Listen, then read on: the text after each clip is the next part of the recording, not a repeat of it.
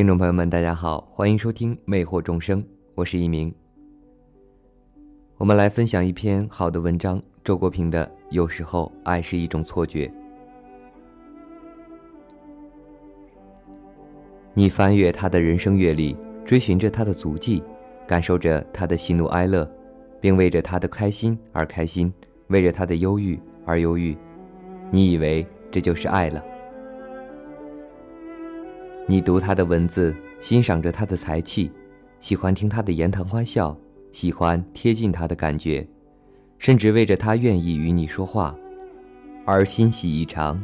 你以为这就是爱了？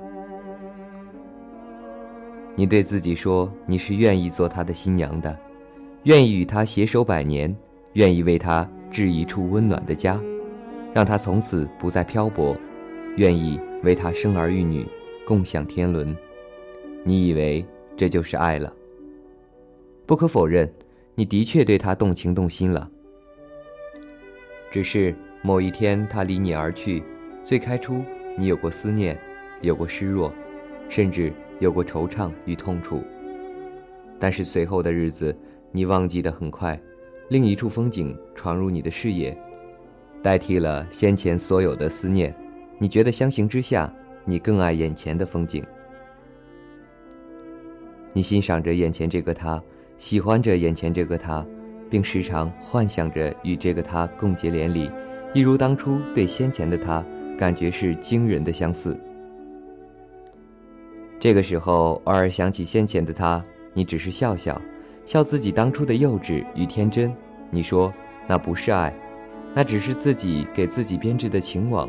你喜欢垂钓爱情，钓的是自己的感觉和自己的血肉。可是，你又如何把握眼前这一份感觉，就真的是爱了呢？或许你喜欢的只是他头上的光环，喜欢的只是打败身边那些仰慕者的感觉。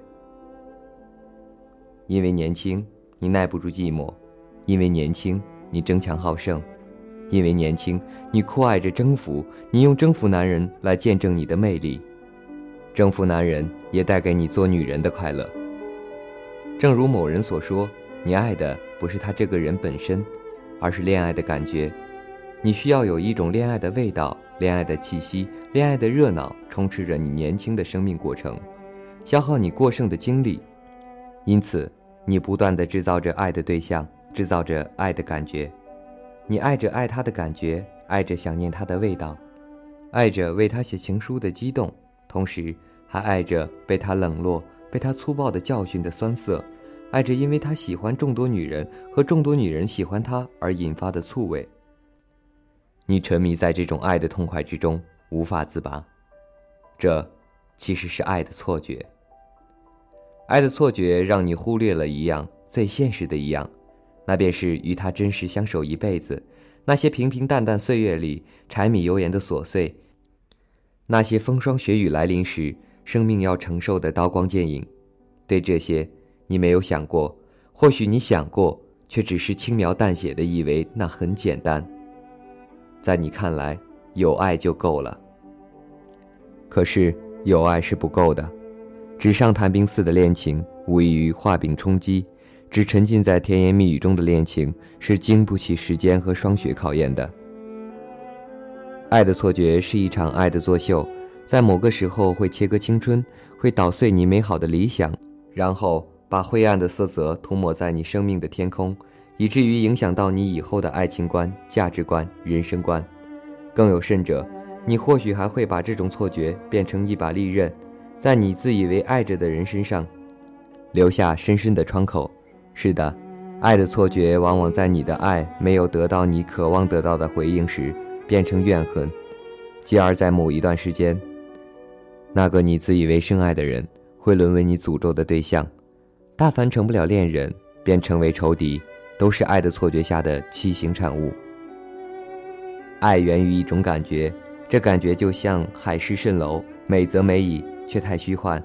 是的，说爱是很容易的事情，写一封情书也不是很难，做出一个爱的口头承诺，也仅仅是开出一张空头支票。或许你精于的其实只是恋爱的技巧，你自以为成熟的只是将爱写成词。谱成曲，然后非常张扬地放声歌唱。可是你是否知道，爱的过程却是长久的跋涉？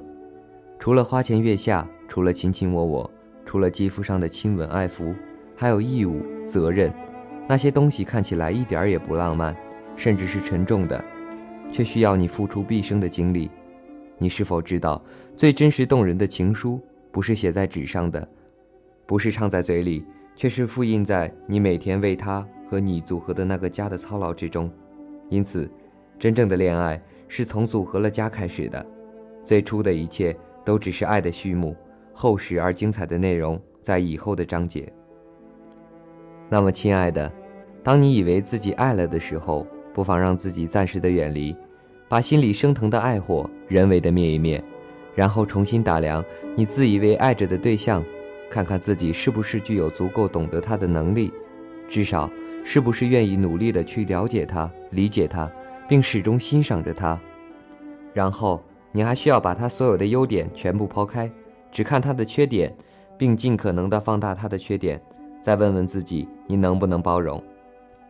在今后的这些岁月里，你会不会因为他的这些缺点不仅没有改变，反而膨胀而轻易的离弃？你是否愿意，无论贫富、疾病、环境恶劣，人生失意失利，都一心一意、忠贞不渝的爱护他？在人生的旅程中，永远与他心心相印、相依相偎，直到白头偕老。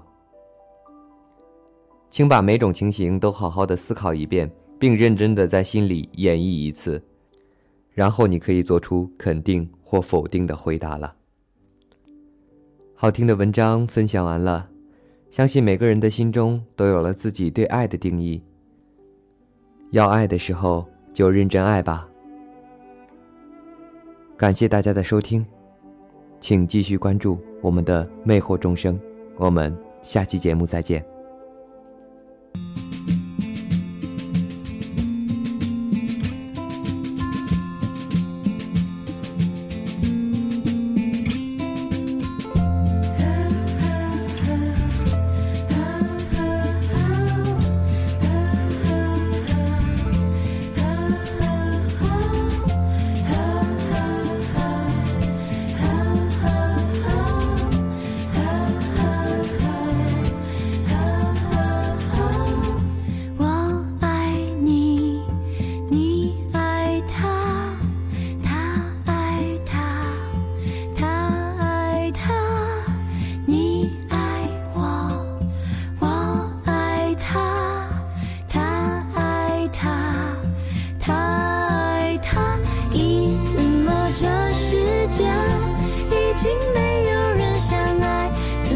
这是